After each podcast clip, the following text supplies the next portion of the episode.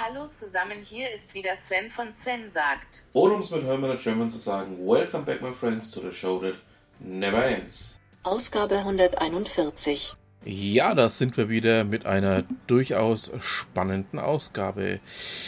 Ja, wird ähm, wieder sehr interessante Themen ähm, geben, die wir heute mal kurz behandeln werden. Und damit würde ich dann einfach mal sagen, fangen wir gleich mal an. Was haben wir denn für diese Woche? Der Google Watchblog berichtet darüber, dass die Synchronisierung, die ja bislang zwischen Google Fotos und Google Drive bestanden hat, abgeschalten wird. Das Ganze wird zum 10. Juli stattfinden.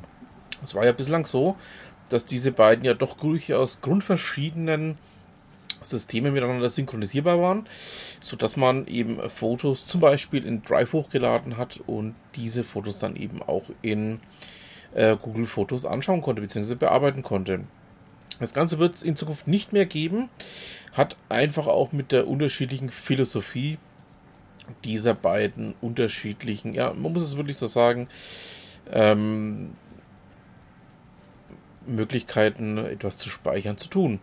Ja, ähm, ich packe euch, wie ihr wisst, immer gerne den Beitrag auch dazu mit rein, damit ihr das Ganze auch nochmal selbst noch nachlesen könnt. Ähm, ihr wisst ja, in meinem kleinen Podcast, die ganzen wichtigen Links äh, findet ihr natürlich in den Show Notes. So, nun zu etwas völlig anderem. Die Kollegen vom Fintech Podcast haben in der Ausgabe 210 ähm, die Blue Codes Mobile Payment Initiative aufgegriffen.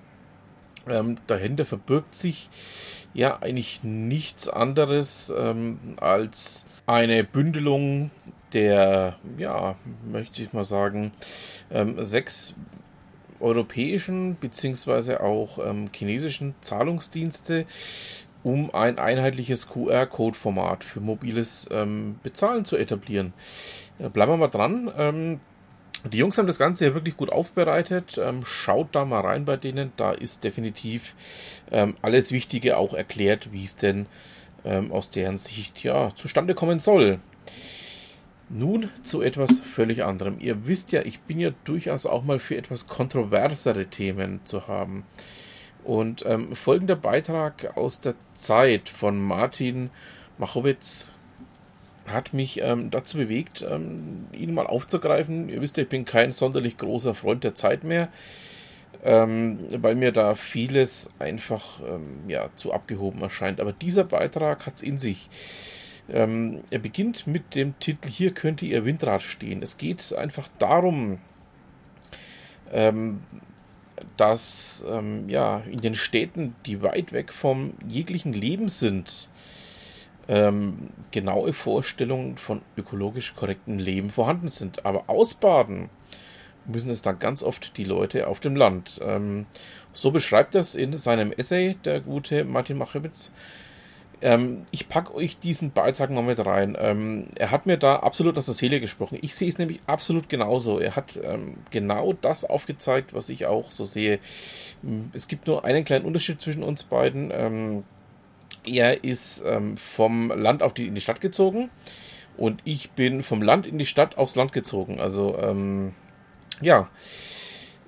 Aber äh, das Ganze tut ja dem nichts ähm, Unrecht oder aber auch beeinflusst das Thema nicht. Also packe ich euch mit rein. Ist sehr interessant, sehr aufschlussreich zu lesen und ähm, ja, spricht mir einfach sehr aus der Seele dass sich die Städte und die Landbevölkerung mittlerweile so weit voneinander entfernt haben, ähm, dass wir, die auf dem Land leben, einfach nur noch den Kopf schütteln über das, was in den Städten propagiert wird.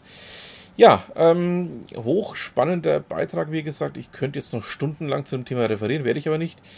Sonst fange ich nämlich hier auch das Spoilern an aus dem Beitrag heraus. Ähm, ja, schaut doch einfach mal rein. So, ähm, die Woche sind wir etwas kürzer, ähm, hat ja mit ähm, einer Veranstaltung zu tun, auf die ich jetzt dann gleich gehen werde. Aus dem Grund kommen wir jetzt zu einem ganz festen Bestandteil meines kleinen Podcastes hier. Es geht um den Beitrag von Ute Mündlein. Der dieswöchige Beitrag, den ich ähm, herausgesucht habe, hat das Thema plus 10 statt plus 1 oder der Aufruf, nicht immer das Minimum zu optimieren. Ähm, ja, wie kann man das Ganze am besten umschreiben? Es gibt ja das agile Umfeld und in diesem agilen Umfeld lauten ganz häufig die Fragen, was braucht es, dass ähm, ja, plus eins besser wird? Machen wir uns nichts vor. Ein wirklich ganz großer Wurf gelingt da nämlich auch selten. Und aus dem Grund ähm, geht es einfach auch um die kleinen Schritte. Es geht auch darum, dass man sich nicht in die Tasche lügt. Oder auch, ähm, ja, an, auch nicht, dass man anderen Leuten was vormacht, zum Beispiel der Geschäftsführung oder dem direkten Vorgesetzten. Oder einfach auch mal gar nichts riskiert. Ähm, packe ich euch mit rein. Ähm, ist ein bisschen ähnlich kontrovers wie der vorhergehende Vortrag, äh, Vortrag bzw. Beitrag, den ich dazu ja schon vorgestellt habe. Schaut da mal rein, weil ich finde den nämlich richtig klasse. So, damit haben wir es dann auch für diese Woche. Ich bedanke mich fürs Zuhören, wünsche noch ein schönes Restwochenende und was immer Sie machen, machen Sie es gut.